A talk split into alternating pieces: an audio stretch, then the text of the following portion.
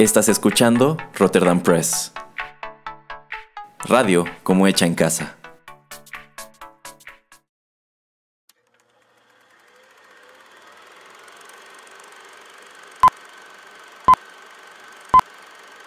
Rotterdam Press presenta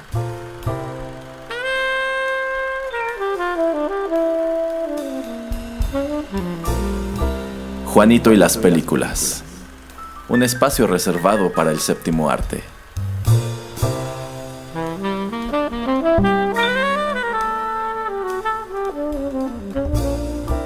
Ocupa tu butaca.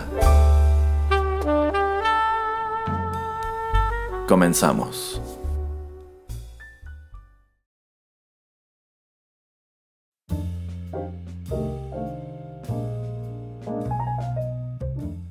Hola amigos, qué gusto saludarlos una vez más en los micrófonos de Rotterdam Press y darles la bienvenida a Juanito y las películas, el espacio cinematográfico de este podcast.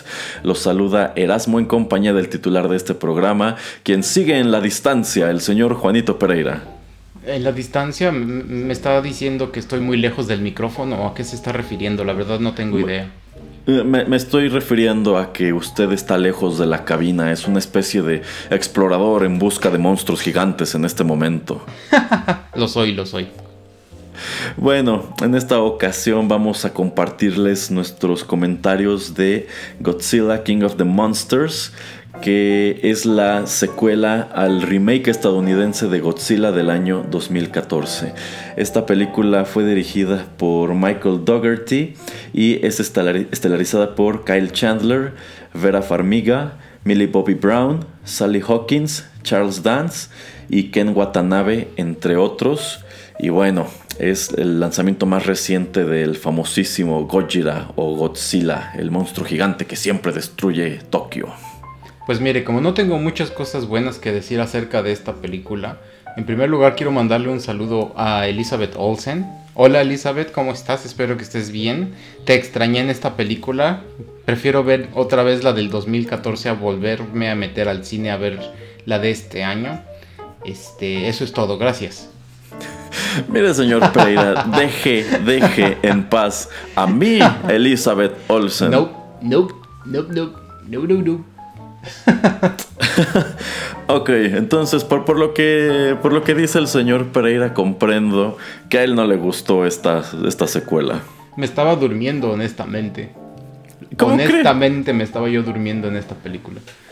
Se me hace... no, lo, puedo creer. Las, las peleas... Me, me gustó, me, me pareció muy buena idea esto de meter a varios de los monstruos eh, me hizo recordar a los videojuegos más que otra cosa, pues existe uno, creo que si no es para el 64, creo que es más o menos por ese entonces, que es Godzilla King of Monsters. Em, me gusta la idea de que pues tenga mm, aliados, que tenga muchos este, también en contra de él, que trate de, de trabajar con, con los humanos me pareció buena idea eso de tener varios rounds con diferentes monstruos a la vez. Eh, varios rounds. pues es que eso es. Es como si fueras así como en el Street Fighter, el primerito, así como que vas en el mundo, cambiando de lugar en lugar. Y. a new challenger. Y así cosas por el ejemplo. Here comes a new challenger. Exactamente. Es que me imagino la carita de Godzilla volando así por el mapa por el mapa mundi como en el Street Fighter 2. Eh, pues y, ahí abajo, abajo están los ocho cuadritos de todos los monstruos, ¿no? Pues es que así, básicamente eso es lo que sucede en esta película, ¿no? Ah, sí, sí, de cierta manera tiene, tiene razón, señor Pereira. Entonces, eh, algunas de las peleas me gustan, pero mm, siento que, no sé, algunas de ellas también se me hacen como muy revueltas. La verdad no puedes ver exactamente qué es lo que está sucediendo.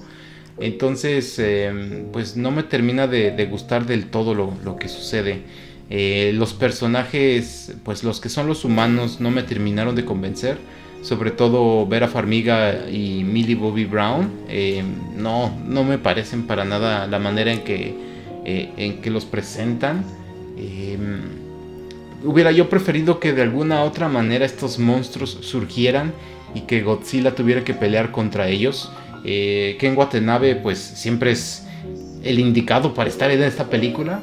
Es más, él es el único que tenía que haber salido en la película como humano tenía que haber tenido algún tipo como que de comunicación telequinética con, con los monstruos, con Godzilla, así de ve y párteselas. Y hubiera yo estado yo feliz. Porque la verdad, a nadie nos interesa a los humanos, Erasmo. Híjole, aquí, aquí coincido con algunas cosas que dice el señor Pereira, pero con otras no. En primer lugar, tengo que señalar que a mí sí me gustó la película, quizá a la par o un poquito menos que la anterior, aunque estoy consciente de que muchas de las deficiencias que acaba de, mencionar el señor Pereira, pues sí son ciertas, empezando por el hecho de que me gustan los monstruos, no me gustan los humanos, la verdad, todo este arco que tiene que ver con Vera Farmiga, Millie Bobby Brown y el papá, ah, no, me encantó, así como tampoco me encantó esto de que tienen una cajita que les permite comunicarse con los kaijus. Eh, pero lo que sí me gustó es que a diferencia de la película anterior, vemos a Godzilla y a los monstruos muy pronto y los vemos, y los vemos pelear más tiempo, cuando en la película anterior se te va como una hora y cuarto antes de que salga Godzilla. Tiene mucha historia y la pelea de Godzilla contra estos eh, dos jefes finales creo que no dura ni 10 minutos. No, no es muy poco. Entonces, como que esa es una de las principales críticas que le hicieron al anterior. Aquí trataron de enmendarlo. En primer lugar, metiendo a un montón de monstruos. Ahora, yo también considero que aquí abusaron un poco. Porque, ok, sí, te enseñaron en los avances y en los pósters. Eh, pues a otros personajes emblemáticos de estas películas de Godzilla. Pero realmente los únicos que juegan un papel que afecta a la trama pues son eh, Rodan, eh, King Ghidorah y más o menos Mothra. Yo esperaba ver muchísimo más de Mothra. Eh, y como que los otros, pues nada más están allí como personajes que sabes que existen, porque me imagino que tienen la intención de utilizarlos más a detalle en el futuro. y, y bueno, creo que también algo que le pega es que yo siento que es una secuela que se tardó muchísimo. Sí, cinco porque Está separada por cinco años. Kong Skull Island eh, forma parte de esta misma continuidad, pero como no vuelves a encontrarte a ninguno de los personajes, no hay ni siquiera mención de Godzilla, es como una historia de origen de King Kong, pues como que podrías decir que está en la continuidad y no, o que es como una precuela. Entonces eh, yo creo que la separación de tiempo sí fue mucha. Y ojalá la que, la, que sigue, la de eh, Kong vs. Godzilla o Godzilla vs. Kong, pues sí nos llegue un poco más, un poco más pronto. Porque llegó un momento en el que incluso yo pensé que pues quizá ya no la iban a hacer. Porque así que diga qué buena recepción tuvo la anterior, pues no. ¿Qué de dinero hizo?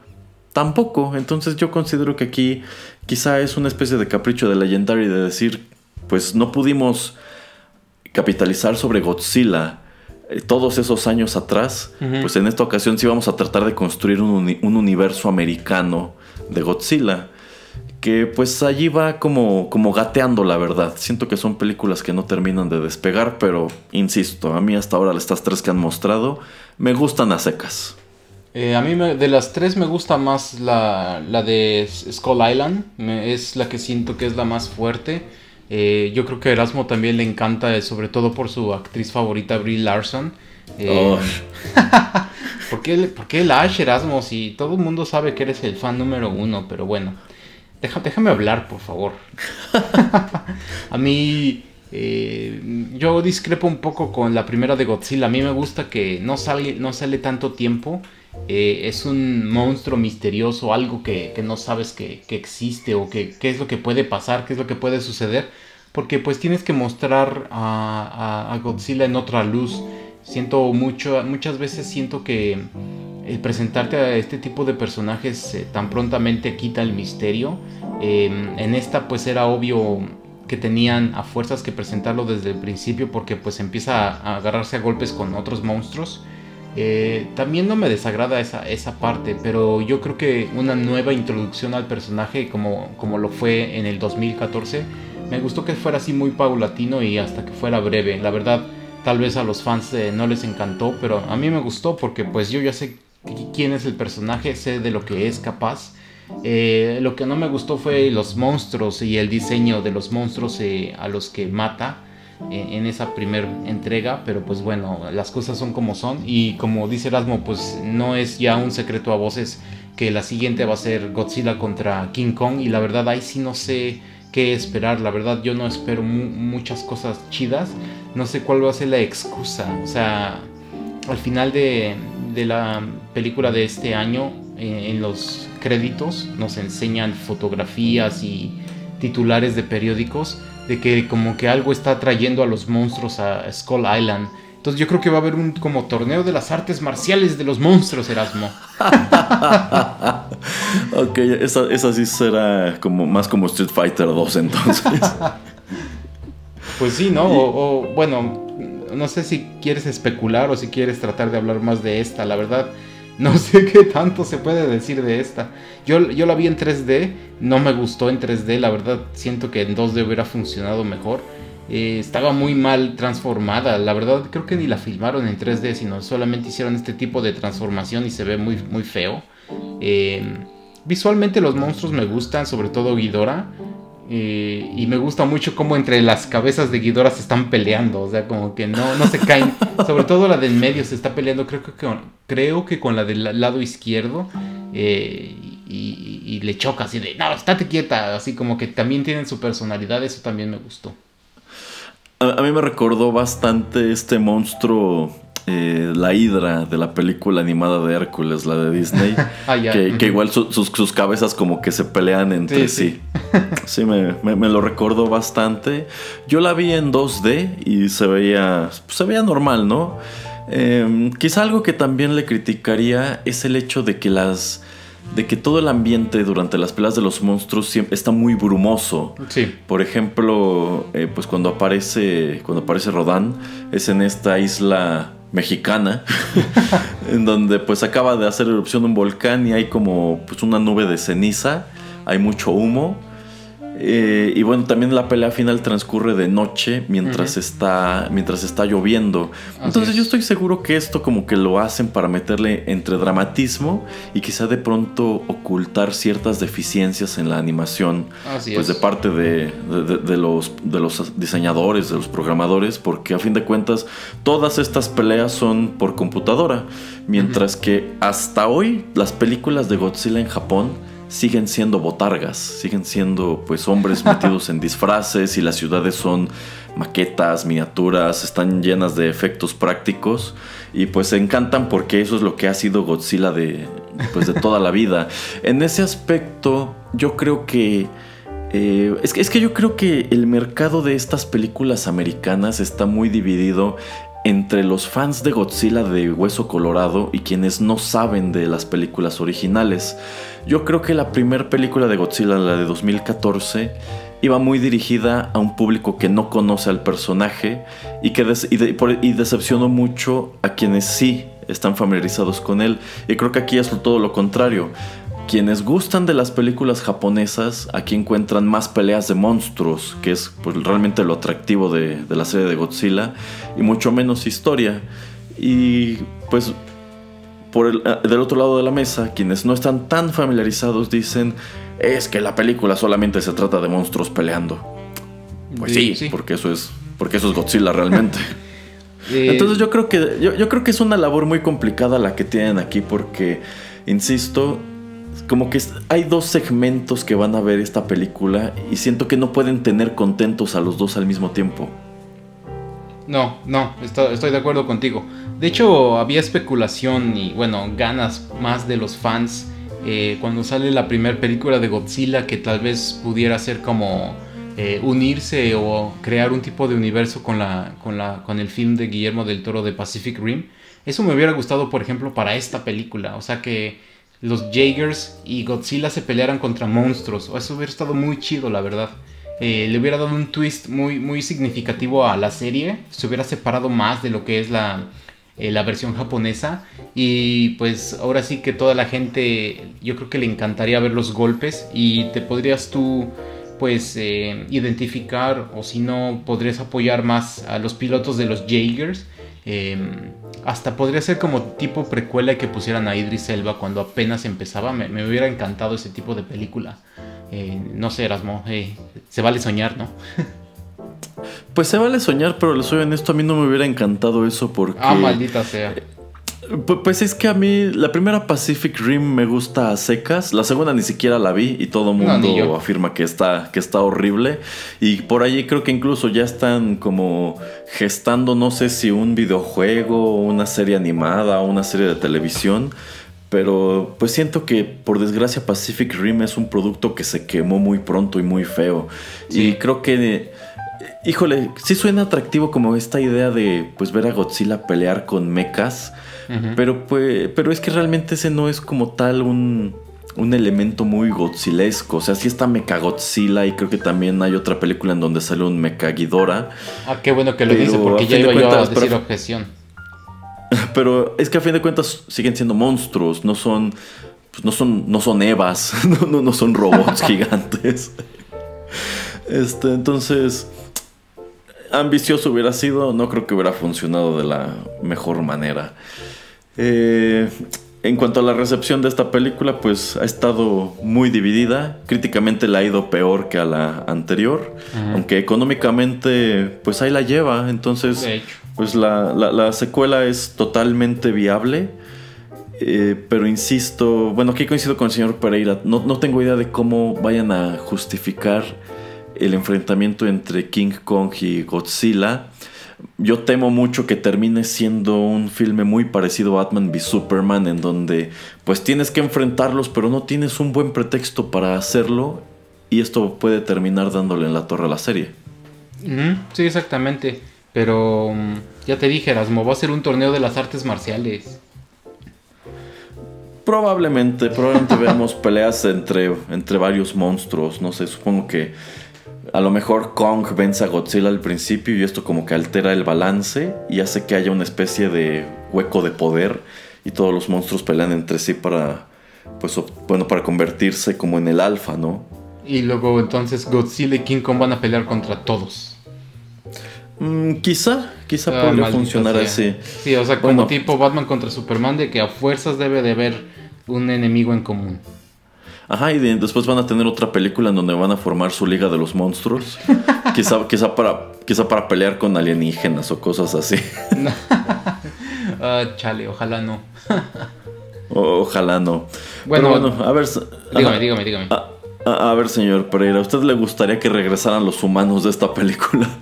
No, no, este, la verdad, no, no tendría mucho sentido.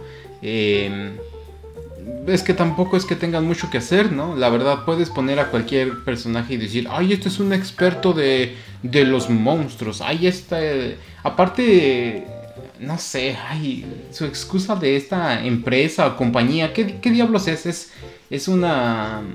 ¿Cómo se llama? Pues es como una organización. Pero del gobierno, o sea, es, es Monarch o Monarca, es este porque Erasmo, una organización privada tiene tanto dinero para tener esos aviones y que puedan entrar helicóptercitos cuando se está moviendo y no, no, no, es que la verdad se me hace muy ridícula esta película.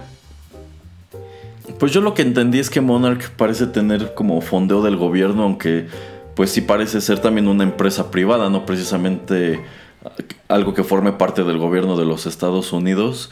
Eh, es que, insisto, me gustaron los monstruos, pero los humanos no. Bueno, y hablando, de, hablando de, los, humanos, este, Ken, Ken Watanabe, ¿qué te, ¿qué te pareció? Híjole, yo esperaba que le dieran más tiempo en cámara. Es el único actor que regresa de la película anterior. Eh, tuvo su cameo también en Kong no esperaba que hicieran con su personaje lo que, lo que terminó. A mí me hubiese gustado que Ken Watanabe fungiera quizá como la constante, en vista de que también fue una gran decepción que sacaran a Brian Cranston de la continuidad en, la primera, en, la, primera película. Eh, porque a fin de cuentas yo creo que hubiera estado padre que Ken Watanabe estuviera en todas para decir Let them fight.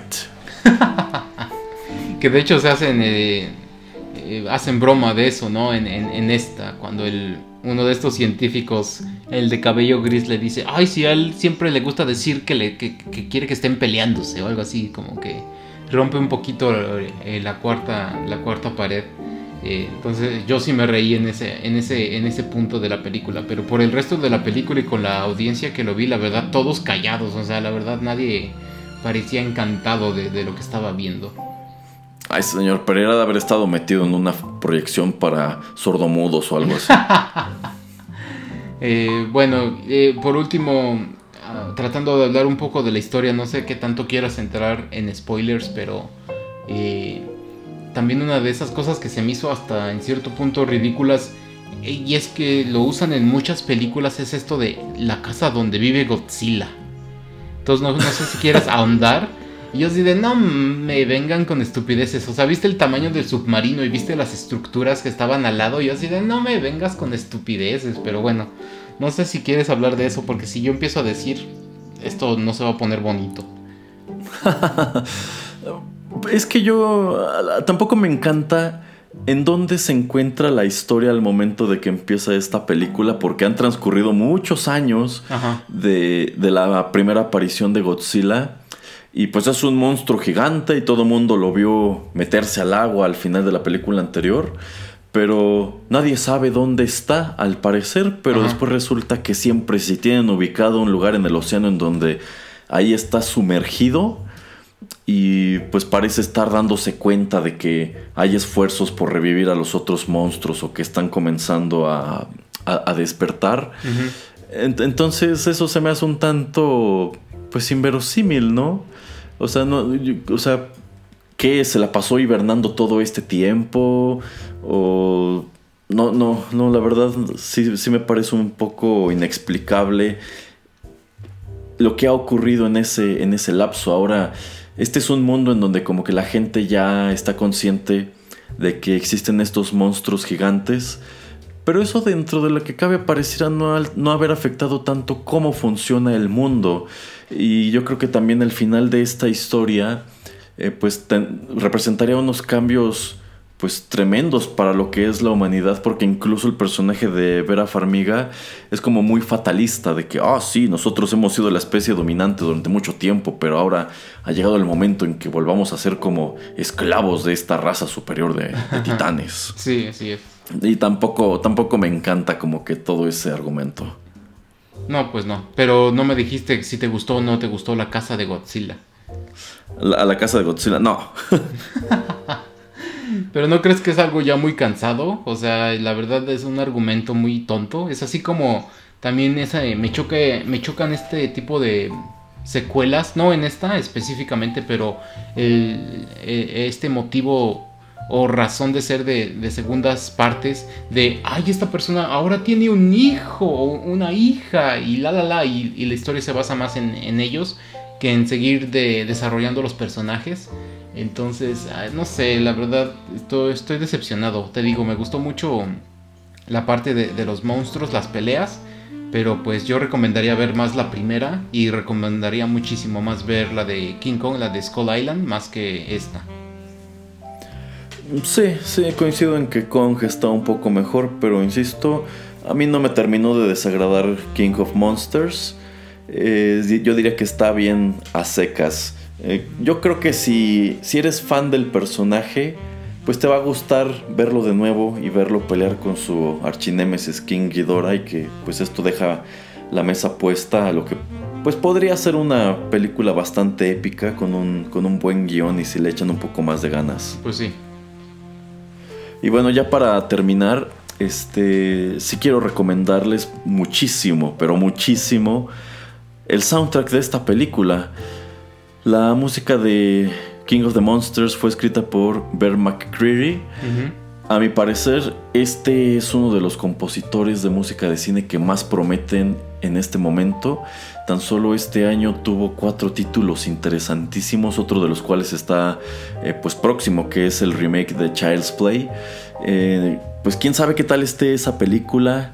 Eh, quién sabe si al grueso del público que nos está escuchando le guste King of the Monsters, pero de verdad si le echan una oreja a los soundtracks, cuando menos a los temas principales, este hombre hizo unas cosas muy padres. Él se fue a grabar esto a Japón y para los coros incluso contrató un, coro de cantos budistas.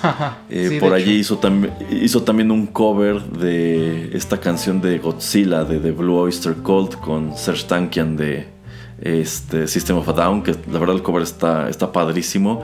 Entonces, por lo menos la música y el sonido de Godzilla King of the Monsters está increíble.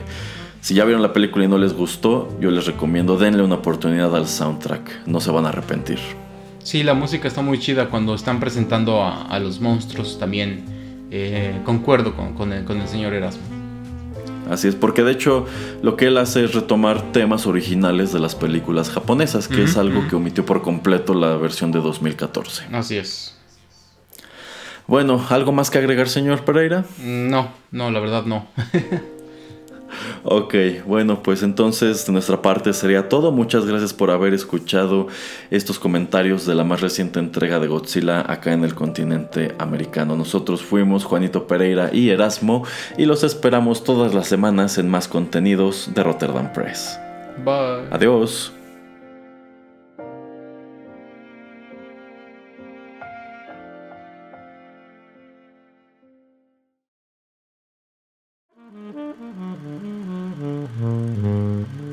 Juanito y las películas llegó a su fin.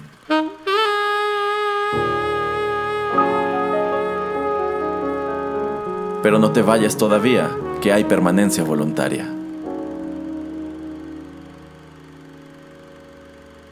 Quédate con nosotros en Rotterdam Press.